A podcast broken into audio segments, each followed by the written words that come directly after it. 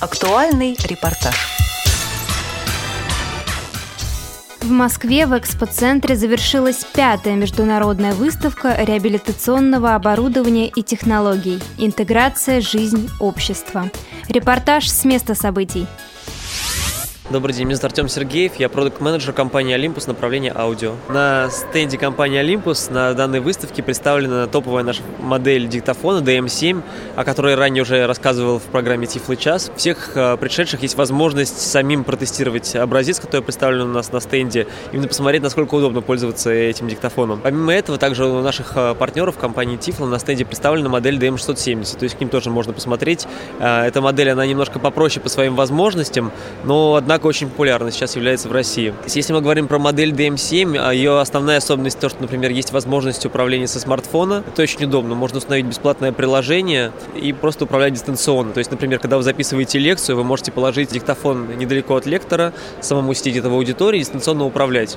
Поэтому есть такие удобные функции, как, например, можно ставить э, метку индекс. Что такое? Например, рассказал лектор первую часть, вы поставили эту метку индекс, и потом, когда будете прослушивать, вам не нужно будет долго перематывать э, то, что рассказал рассказывал лектор, вы, вы, будете, вы, можете, вы будете иметь возможность просто перемещаться между частями его выступления. Вот так он выглядит, он достаточно компактный. Здесь есть функции, все, все пункты меню, они озвучиваются. Например, когда мы перемещаемся по папке, вот есть название у каждой папки, например, языковой урок, дальше есть папка музыка, все эти, все эти все пункты меню, они озвучены. Также, помимо этого, здесь есть очень удобная функция, а, текст в формате doc, то есть обычный документ вордовский. Его можно через USB кабель сюда а, записать, и этот текст, он будет прочитываться, то есть есть синтез речи встроенный. Это, да, диктофон уже есть в продаже, уже около ну, чуть меньше года он продается на российском рынке, но вот в последнее время мы активно занимаемся именно развитием данного направления, поэтому я думаю, что как бы, у этой модели у нее есть э, хорошие шансы на успех. Ну, на самом деле, отзывы положительные. Например, то же самое, когда с Олегом мы обсуждали, он пользовался данной моделью, он сказал, что, в принципе, его устроили. Были небольшие замечания, но которые, я надеюсь, что в дальнейшем мы сможем исправить, например, путем установки новой прошивки на данный диктофон. А это будет возможно. Все время как бы компания Olympus она славится тем, что есть возможность купить какое-то оборудование, Э, попользоваться им, потом выйдет новая прошивка, и как будто эта, эта прошивка, она дает вторую жизнь этому диктофону, то есть действительно он обновится очень сильно, у него появятся новые функции, это всегда, это получает э, пользователь абсолютно бесплатно. А, меня зовут Лобанов Сергей Викторович, я начальник отдела информационных технологий Института Реаком. А наша тематика на данный момент, на эту выставку, это 20 лет первому компьютерному рабочему месту. А вот оно, кстати, представлено. Соответственно, данное место использовалось э, в справочной службе Аэрофлота для взаимодействия с системой Сирена. Соответственно, это просто компьютер, обычный, стандартный, как мы все его понимаем. И самая главная его деталь – это брайлевский дисплей Braillebox 40 с помощью которого э, незрячий оператор мог получать информацию от сирены при помощи компьютера, соответственно, и отвечать оперативно на вопросы людей, звонящих в Аэрофлот. Один оператор незрячий мог ответить на все интересующие вопросы пользователя за минуту, что было, в принципе, даже иногда не, под, не подвластно обычному зрячему человеку, чтобы найти информацию, но наши люди на местах оперативно быстро находили все, что интересует пользователя, звонящего. Что еще можно сказать по поводу этого рабочего места? То, что таких э, мест у нас было организовано довольно-таки много. Такие вот рабочие места, как вы видите на этом стенде, они некоторые все еще в строю. К сожалению, первое рабочее место в Аэрофлоте после смены э, руководства Аэрофлота ликвидировали. Больше мы с ними, к сожалению, не работаем. Но Институт Реаком проводит также специализированные курсы информационных технологий, где незрячие или слабовидящие пользователи могут научиться работать с компьютером при помощи программы экранного доступа, а также э, у нас проходят э, различные курсы реабилитации, профессиональных, социальных реабилитаций. Мы являемся порядка 10 государственных стандартов качества для инвалидов по зрению. И мы также ведем вот такую вот выставочную деятельность, презентационную, мы ввели, так сказать, э, ГОСТ, и по этому ГОСТу каждое э, предприятие, которое насчитывало больше 100 человек в организации, должно было организовать хотя бы одно компьютерное рабочее место. К сожалению, правительство Москвы нам в этом попрепятствовало, и мы сейчас пока что не вводим компьютерных рабочих мест нигде, потому что здесь в этом есть проблема. Во-первых, стоимость одного рабочего, полного специального компьютерного рабочего места очень высока. Обычный компьютер, конечно, может быть стоить там не очень дорого, вот, но бралевский дисплей, который к нему прилагается как обязательная вещь, он стоит довольно-таки дорого. Порядка 100-180 и выше тысяч рублей за один брайлевский дисплей, да. То есть это довольно-таки дорогое устройство, дорогой и в производстве, и в обслуживании. Производство одного брайлевского дисплея, а, он по сути своей состоит из э, обычной одной микросхемы и вот этих вот э, поднимающих платформ. Чтобы изготовить эти платформы, чтобы изготовить эти сами самые пальчики, так называемые, чтобы запрограммировать эту микросхему, очень много времени уходит и денег на разработку одного брайлевского дисплея. Поэтому себестоимость очень высока, поэтому так дорого. И, во-первых, у нас в России нет каких-нибудь авторизованных реселлеров, которые бы продавали брайлевский дисплей, например. Производства в России точно нет поэтому так дорого. Помимо, собственно говоря, самого брайлевского дисплея, нужно будет еще покупать программное обеспечение, которое тоже платное. Там порядка 18-19 тысяч рублей за лицензию одну. То есть, сами понимаете, то, что это все выливается в большие вложения для организации, которая хочет организовать одно рабочее место для инвалида по зрению. Российская школа собак-проводников также приняла участие в выставке. О своих подопечных рассказывает инструктор по подготовке поводырей Елена Гаврилова.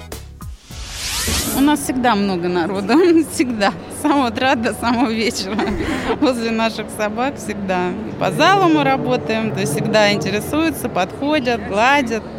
Они у нас собаки не устают, людей любят и всегда с удовольствием. Но особенность их состоит в том, что э, собаки э, в основном э, для этой службы годятся породы лабрадор-ретривер.